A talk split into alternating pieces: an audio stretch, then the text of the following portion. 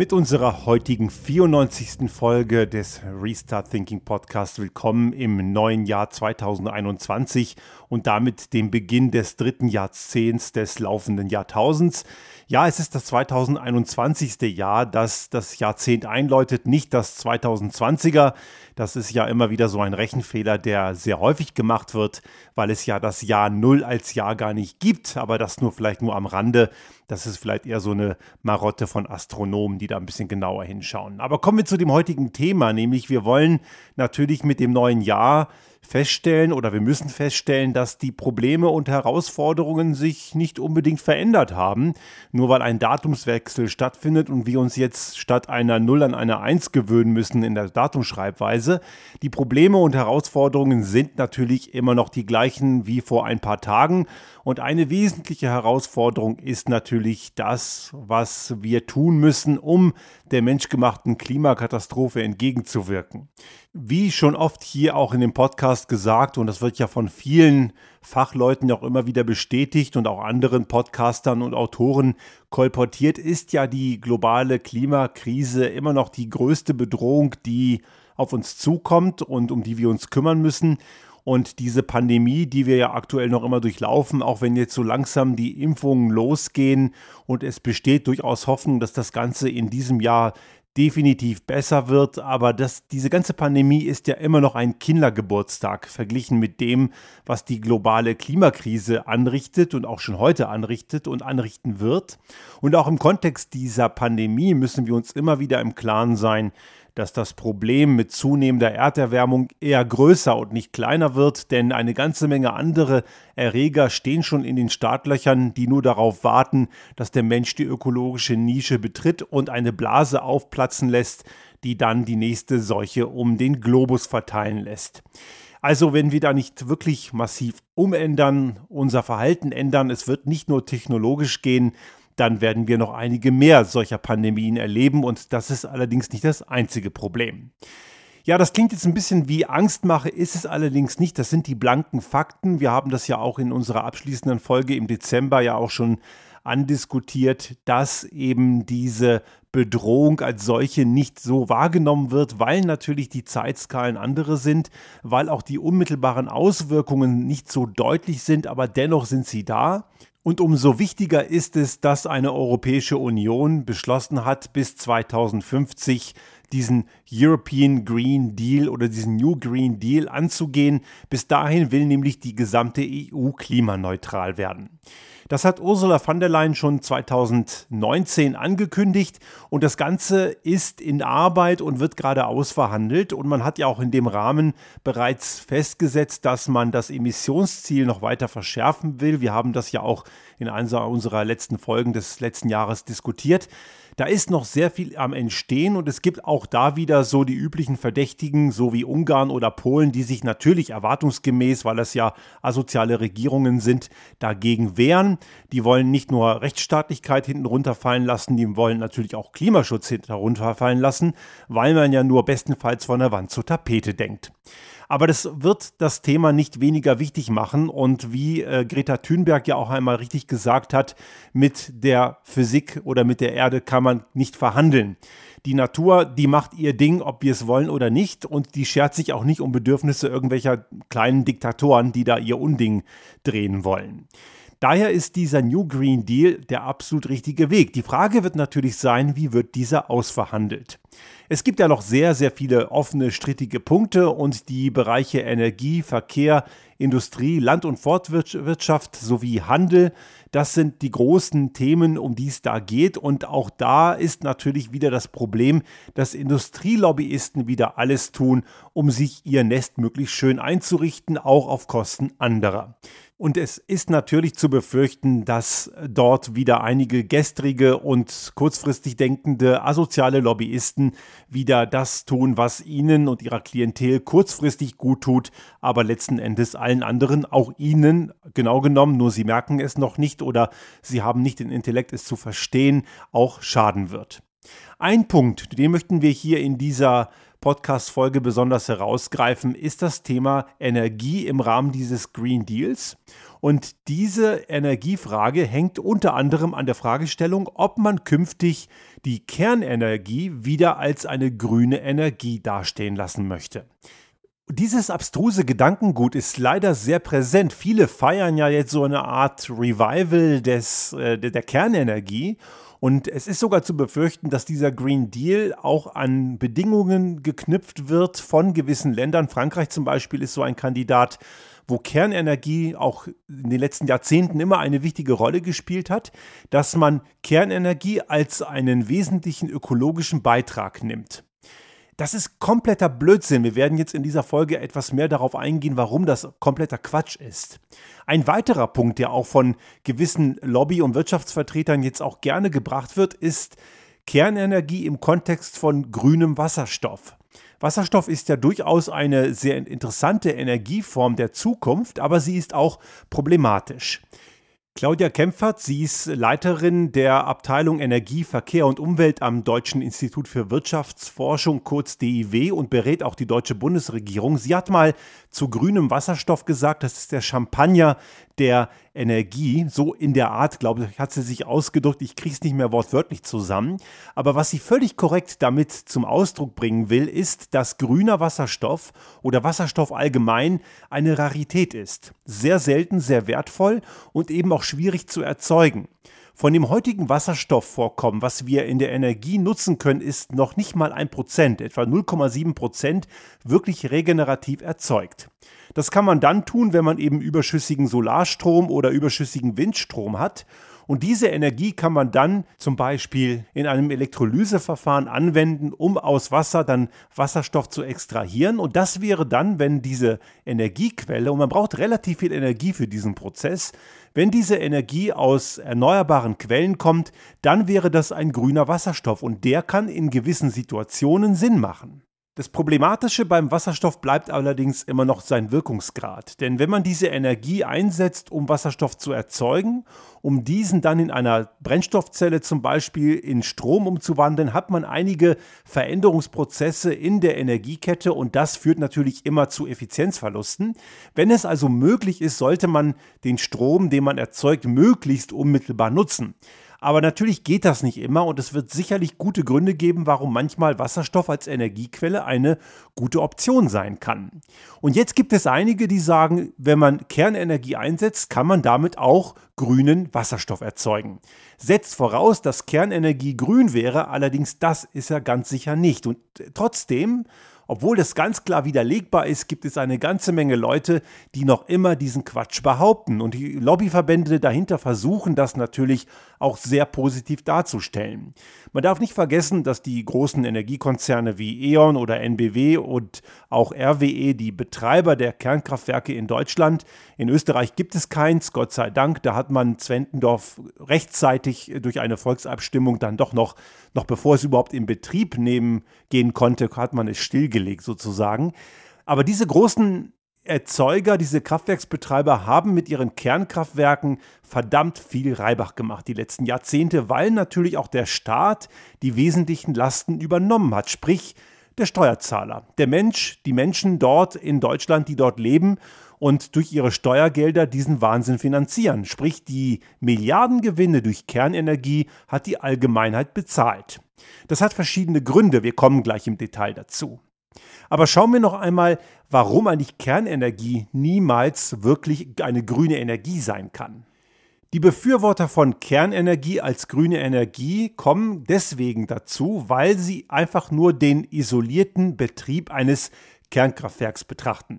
Wenn so ein Ding in einem normalen Zustand läuft, ohne Störungen, ohne irgendwelche Zwischenfälle, dann ist das auch erstmal gar nicht so falsch. Denn was da aus den Kühltürmen dampft, ist nichts anderes als Wasser. Hier muss man klar sagen Dampf und nicht Qualm, denn Qualm wäre ein Oxidationsprozess einer Verbrennung. Dampf ist ein Kondensationsprozess und das, was daraus dampft, ist eben völlig bedenkenlos. Es ist einfach nur Wasser, führt zu einer lokalen Wolkenbildung und regnet sich irgendwo auch ab. Und das Kühlwasser, was solche Kernkraftwerke aus dem Fluss ziehen, um den Reaktorblock zu kühlen, das ist danach auch eher warm und ist unter Normalbedingungen natürlich auch unbelastet und ist sogar für die Flora und Fauna in lokalen Zügen betrachtet vielleicht sogar noch nicht mal nachteilig. Aber wir wissen, das ist nicht die gesamte Wahrheit. Aber genau diese isolierte Betrachtungsweise nutzen die Befürworter, die glauben, dass man Kernenergie als grün einstufen muss. So ein Kernkraftwerk hat allerdings gewisse Vorprozesse und auch Nachprozesse. Schauen wir uns erstmal die Vorprozesse an. So ein Ding muss gebaut werden. Der Flächenverbrauch, der Betonbedarf, der Aufwand an Energie und Technik, um so ein Kernkraftwerk überhaupt erst aufzubauen, der ist immens. Es werden dabei ganz viele Tonnen Beton verbaut und Beton ist einer der umweltschädlichsten Baustoffe. Und manchmal kommt man nicht drum rum, den zu nutzen, aber Beton ist in der Tat von der Ökobilanz extrem schwierig. In der Baubranche gibt es durchaus auch schon progressive Bauunternehmen, die vom Beton mehr weg wollen. Man wird sicherlich nie ganz wegkommen.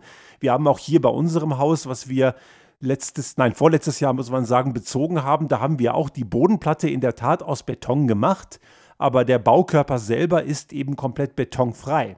Das war uns auch sehr wichtig, aber die Bodenplatte, um die kommt man eben nicht drum rum und ein Kunde von uns projektiert und baut größere Gebäude und die haben in Berlin ein genossenschaftliches Wohnbaugebäude errichtet, schon vor einigen Jahren, wo natürlich das Kellergeschoss aus Beton war und die sieben oder acht Stockwerke, ich weiß es nicht mehr ganz genau, die drauf gebaut sind, sind dann komplett aus Holz gebaut. Das ist sicherlich wegweisend und die Baubranche muss sich da generell neue Ideen einfallen lassen. Bei einem Kernkraftwerk kommt man dagegen auf relativ schnelle Art und Weise an Grenzen, denn wir reden hier nicht nur von der Statik her, über besondere Herausforderungen. Wir reden natürlich auch über Strahlenschutz und über gewisse thermische Belastungen, was eine ganz besondere Herausforderung an so einen Bau darstellt. Dazu muss man natürlich auch rechnen, es ist ja nicht nur der Reaktorblock und die Turbinenhalle, es sind natürlich auch entsprechende Schleusen und Wasserverläufe für die Kühlmittelzuleitung aus dem Fluss. Wenn so ein Kernkraftwerk dann einmal steht, ist es allerdings noch nicht betriebsbereit. Auch dann muss natürlich sowas wie ein Brennstoff da rein. Das sind entsprechend angereicherte Uranbrennstäbe. Und diese Uranbrennstäbe, die dann irgendwo angereichert werden, müssen natürlich auch antransportiert und in Betrieb genommen werden. Das Ganze ist auch nicht unaufwendig und vom Transport her auch besonders herausfordernd, denn schließlich reden wir hier über strahlendes Material. Und das war im Übrigen die Phase, wo man damals in Österreich per Volksabstimmung dann doch noch das Kernkraftwerk in Zwentendorf gekippt hat. Die Uranbrennstäbe waren schon in der Anlieferung, man hat sie allerdings nie eingebaut, weil dann das Volksvotum kam, kein Kernkraftwerk überhaupt im Land zu bauen. Obwohl es schon existierte, allerdings ist es durchaus besser, diese Einsicht zu spät zu haben und dann doch nicht in Betrieb zu nehmen. Aber das nur am Rande. So, jetzt ist ein solches System in Betrieb und das führt natürlich dazu, dass dort sehr viel Energieaufwand bereits reingesteckt wurde.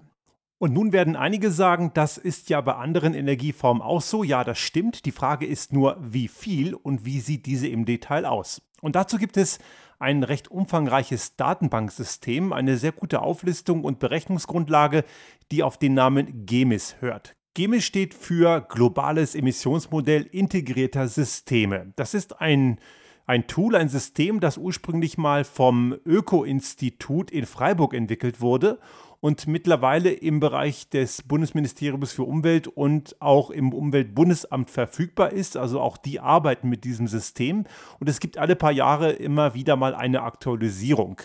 Die letzte Version, die wir hier haben, benutzt die Datenbasis von 2010 und entwickelt wurde es bereits in den 80er Jahren, wurde also immer wieder weiterentwickelt. Die aktuelle Version ist die 4.95 und die haben wir hier als Auszug vorliegen und die gibt das Ganze relativ genau an, was da im Detail rauskommt. Das ist ein sehr umfangreiches Werk und ich möchte hier nicht jetzt jede einzelne Zahl runterlesen. Ich glaube, wenn Sie sich dafür interessieren, dann können Sie in die Show Notes gucken, da verlinken wir das auch. Da können Sie sich da ganz im Detail mit beschäftigen. Aber ein paar Hinweise bei der Fragestellung, ob so ein Atomkraftwerk nun wirklich grüne Energie ist. Und wir stellen jetzt hier gleich sehr schnell fest, dass es das eben nämlich gerade nicht ist. Die besagte vorher dargestellte Gesamtkette an Aufwand für die Erstellung, Produktion, Errichtung und Inbetriebnahme sowie dem Betrieb eines solchen Systems zur Stromerzeugung, all das wird dort in ein CO2-Äquivalent eingerechnet. Angegeben wird das Ganze dann als Gramm pro Kilowattstunde CO2-Äquivalent und diese Zahl ist jetzt ganz besonders interessant, denn bei einem Atomkraftwerk kommen wir dort pro Kilowattstunde auf 55 Gramm CO2-äquivalente Emissionen. Das klingt erstmal nicht viel. Wir müssen allerdings hier berücksichtigen, dass das Ganze umgelegt wird über eine angenommene Betriebsdauer, das sind ja einige Jahrzehnte, und auch über ein entsprechendes Volumen an Strom. So ein ganz normaler Reaktorblock macht so größenordnungsmäßig 700, 800 Megawattstunden. Das ist ein ganzes, ganz schönes Brett. Und wenn man so da noch mehrere Blöcke hat in einem Kraftwerk, dann sind das eben auch schon zweifache, dreifache, vierfache Leistungen. Und über diese Menge wird das runtergerechnet. Und dann kommt eben dieser Wert von 55 Gramm CO2-Äquivalent pro Kilowattstunde Strom entsprechend daraus. Schauen wir als Vergleich dann mal auf einen Windpark. So ein Onshore-Windpark, der liegt gerade mal bei 9, also deutlich weniger. Ältere Zahlen, die sind eher noch pessimistischer. Das hat sich in den Lau im Laufe der Jahre verbessert zugunsten der erneuerbaren Energien, weil natürlich auch Produktionstechnologien dort besser geworden sind. Bei einem Solarsystem muss man unterscheiden zwischen Monokristallin und Polykristallin. Das sind verschiedene Herstellungsmethoden. Da liegen wir bei Monokristallin bei 61 und bei Polykristallin bei 49 Gramm CO2-Äquivalent, also etwa vergleichbar mit einem Kernkraftwerk aber, das muss man auch klar sagen, bei weitaus weniger produzierter Strommenge im Gesamtlebenszyklus. Schauen wir uns das also auf die tatsächliche Strommenge selber an, wenn man das Ganze bereinigen würde, auch da verliert das Kernkraftwerk ganz eindeutig. Aber die Windenergie gewinnt immer. Auch viele andere Energieformen kommen da weitaus besser weg und die Kernenergie ist zwar bei weitem nicht so schmutzig im Bereich, äh, in diesem Bereich betrachtet wie ein Kohlekraftwerk, was im Bereich von 800, 900 oder 1000 Gramm CO2-Äquivalent kommt, aber wir haben ja bisher nur von Erstellung, Inbetriebnahme und Betrieb gesprochen. Und das ist ja eben nur die halbe Wahrheit. Wir kommen später noch dazu, dass es da natürlich auch den Entsorgungsprozess zu berücksichtigen gibt. Den schauen wir auch noch an und der wird im GEMIS nicht mit betrachtet. Es gibt einen weiteren Punkt, nämlich den kumulierten Energieverbrauch, den die mit KEV abkürzen. Das ist eine Normgröße, die angibt, wie viel Primärenergie reinfließt im Erstellungsprozess, im Betriebsprozess, also das gesamte System, im Vergleich zu dem Strom, der am Ende rauskommt. Es ist also eine Relationskennzahl, die sich ergibt aus dem Quotienten Primärenergie dividiert durch, den, ähm, durch die Energie an Strom, die am Ende erzeugt wird. Und da gilt natürlich die Maßgabe, je kleiner, desto besser. Also im Idealfall sogar kleiner 1. Wenn diese Zahl kleiner 1 ist, bedeutet das, dass man verglichen mit dem Strom, der rauskommt, weniger reingesteckt hat. Das ist natürlich ja ein Stück weit schwierig, weil man dann natürlich schon so eine Art Perpetuum mobile hätte. Man würde Energie aus dem Nichts erlangen. Das ist natürlich sehr unwahrscheinlich. Also die Zahl größer 1 ist also anzunehmen und da sieht es dann für die Kernenergie wirklich nicht gut aus. Denn ein Atomkraftwerk kommt da auf einen Faktor von 3,29, also 3,3 aufgerundet. Das bedeutet, wir müssen pro Kilowattstunde erzeugten Strom, den ein Kernkraftwerk erzeugt, 3,3 Kilowattstunden Energie reinstecken, dass das ganze Ding aufgebaut, in Betrieb genommen und im Betrieb ist. Also die gesamte Dauer. Auch da wieder exklusive der Entsorgung. Also alles bis zur Entsorgung ist dort mit eingerechnet. Zum Vergleich, Windpark onshore liegt im Bereich von 1,03, also gerundet etwas mehr als 1 und Solar PV 1,24 bei monokristallinen bzw. 1,17 bei polykristallinen Solarmodulen. Da sieht das Ganze noch einmal mehr ziemlich düster aus für die Kernenergie und zeigt einmal mehr, dass die Kernenergie ganz sicher niemals eine grüne Energie sein kann, weil man im Endeffekt sehr viel mehr Energie reinstecken muss, als man am Ende tatsächlich herausbekommt. Dazu kommt eben noch der bereits vorher erwähnte Anteil an eben diesem CO2-Äquivalent, den man ja auch noch mit einrechnen muss. Und dieser kumulierte Energieverbrauch differenziert darüber hinaus in erneuerbar und nicht erneuerbar. Also wir haben ja gesagt, dieser kumulierte Energieverbrauch beinhaltet also sämtliche Anteile, die für, den, für die Erstellung, Inbetriebnahme und den Betrieb eines solchen Systems gebraucht werden. Und die Frage ist jetzt, welcher Anteil davon kann erneuerbar erzeugt werden und welcher Anteil eben nicht. Und auch das ist ganz interessant, denn dort sieht es dann mit der Kernenergie wieder ziemlich düster aus. Denn die Kernenergie kommt in einen Bereich, wo fast alles, wirklich fast alles von dem kumulierten Energieverbrauch nicht erneuerbar ist. Also der Wert war ja 3,29 als Quotient zwischen Kilowattstunden Primärenergie verglichen mit der erzeugten elektrischen Energie. Und von diesen 3,29 sind nur 0,02 erneuerbar, also verschwinden wenig. Also fast alles kann nicht erneuerbar erzeugt werden. Beim Windpark da sieht das Ganze ziemlich gut aus. Da ist fast alles erneuerbar. 1,03 komplett, davon 1,0 erneuerbar. Und bei den Photovoltaiksystemen, bei Monokristallinen kommen wir auf 1,24 Gesamt. Davon sind 1,03, also immer noch über 1 erneuerbar. Und bei den Polykristallinen 1,17 Gesamt und 1,02 erneuerbar. Also nicht alles, nicht so optimal wie beim Wind, aber schon der allergrößte Teil. Beim Kernkraftwerk eben komplett das Gegenteil. Also auch da verliert die Kernenergie ganz maßgeblich. Und jetzt gibt es noch einen weiteren Punkt. Ja, es, wir sind noch nicht fertig. Wir haben hier noch die Entsorgung. Das GEMIS berücksichtigt die Entsorgung nicht. Und das hat Gründe, denn die Entsorgung ist relativ schwierig darzustellen. Aber gerade bei dem Kernkraftwerk wissen wir sehr genau, dass die Entsorgung höchst problematisch ist. Gerade im letzten Jahr wurde ja in Deutschland das Ergebnis der Untersuchung vorgelegt, wo mögliche Endlagerstandorte in Frage kommen könnten. Und äh, es hat sich herausgestellt, dass Gorleben eben ein rein politisch bestimmter Ort war und der geologisch gar nicht geeignet ist. Und wir reden hier von Lagerzeiten von 15 Millionen Jahren. Und das sind Größenordnungen, die geologisch schon ziemlich instabil sind. Wir reden hier nicht von 15 Jahren oder von 150 Jahren, die sind ja geologisch unverfänglich, aber 15 Millionen, da passiert geologisch schon relativ viel. Und diese Lagerorte müssen erst noch gefunden werden. Und selbst wenn wir sie gefunden haben, ist nicht klar, wie stabil die wirklich sind. Und hier liegen wir einmal mehr in der Problematik, dass immer noch keiner weiß, wie diese Kraftwerke irgendwann entsorgt werden sollen. Auch die Brennstäbe, die irgendwann mal fällig sind, die strahlen ja noch, auch die müssen irgendwo hin. Wir reden hier von schwerstem Atommüll, wo bis heute nicht klar ist, wo und wie das entsorgt werden soll. Vielleicht zur Erinnerung, es gibt ein altes DDR-Kraftwerk in Greifswald, das wird noch immer entsorgt und zerlegt. Das, damit wurde in den 90er Jahren begonnen und das ist bis heute noch nicht fertig. Also da wird schon, werden schon einige Jahrzehnte daran gearbeitet und das Zeug wird bisher auf dem Kraftwerksgelände zwischengelagert in Castorbehältern, weil niemand weiß, wohin damit. Dazu kommt, dass natürlich auch die Entsorgung energieintensiv ist. Die fällt ja auch nicht vom Himmel. Darüber hinaus haben wir noch ein weiteres Problem in Bezug auf den Betrieb. Sichere Kernenergie, und das kann ich als Physiker ganz klar sagen, die gibt es nicht. Kernenergie ist immer ein Ritt auf der Rasierklinge. Die Frage ist nur, auf welche Seite fällt man? Hoffentlich immer auf die richtige, aber die Geschichte hat uns gezeigt, dass wir auch öfter mal auf die falsche Seite gefallen sind.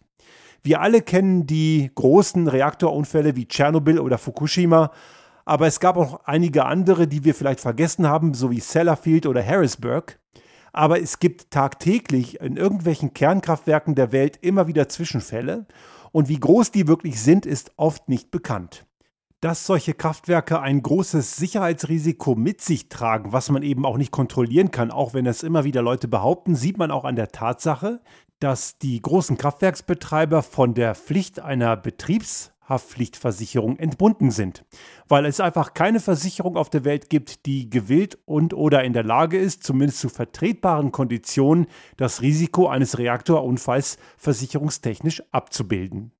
Damit ist das im Übrigen auch eine weitere Subvention der Kernenergie und äh, zusätzlich zu der Tatsache, dass auch die Grundlagenforschung in den 60er Jahren vom Steuerzahler übernommen wurde und am Ende auch die Entsorgung aller Voraussicht nach vom Steuerzahler übernommen wird, ist die Kernenergie damit so ziemlich die subventionierteste Energieform, die es überhaupt gibt, neben der Kohleenergie. Subventionsmäßig gibt es noch ein weiteres Thema, was allerdings auch in der Ökobilanz sicherlich einschlägig ist, nämlich die externalisierten Kosten. Die Folgekosten von Kernenergie, erst recht dann, wenn es zu einem Reaktorunfall kommt, der Super-GAU, und wir wissen ja, das hat es ja leider gegeben, die sich auswirken auf Gesellschaft, auf Gesundheit, auf Behandlung von Menschen, die betroffen sind, die verstrahlt sind, die vielleicht auch dort arbeiten und vielleicht auch in der Region leben. Denn es ist bekannt, dass es in bestimmten Regionen, wo solche Meiler stehen, auch eine Häufung von Leukämiefällen gibt. All dieser Aufwand kostet auch Geld, nämlich die Gemeinschaft, wieder mal, nicht die Kraftwerksbetreiber. Und es ist natürlich auch in der CO2-Bilanzierung problematisch, wenn man einen Energieaufwand reinstecken muss, um die Folgekosten dieser sehr unsicheren und fragwürdigen Technik abzumildern.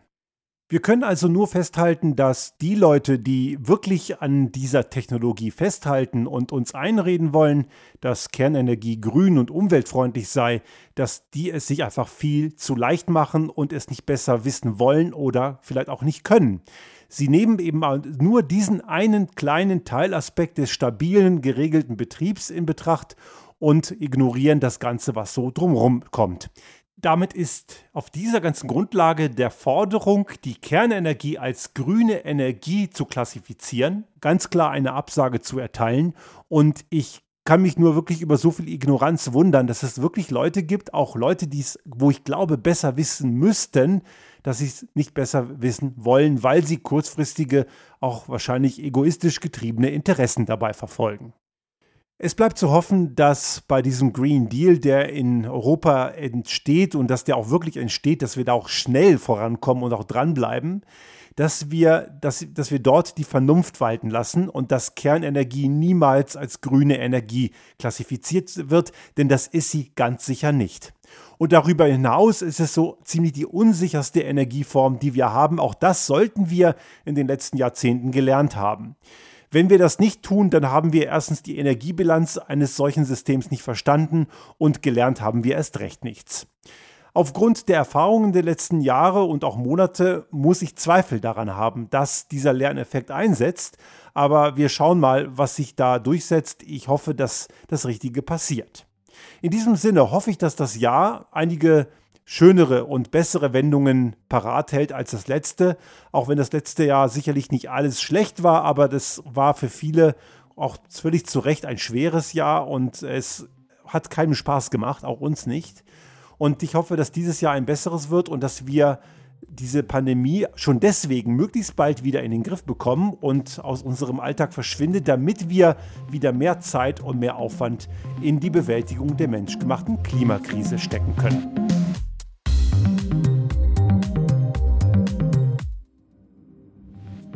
Sollte Ihnen unser Podcast gefallen haben und Sie auch künftig keine Folge verpassen wollen, dann abonnieren Sie uns einfach auf den gängigen Kanälen wie zum Beispiel iTunes, Spotify oder anderen Podcast-Hostern oder auch auf unserem YouTube-Kanal finden Sie immer mit dem einen Tag Verzögerung die aktuelle Folge unseres Restart Thinking Podcast und selbstverständlich freuen wir uns in Zeiten der Aufmerksamkeitsökonomie über das eine oder andere Like.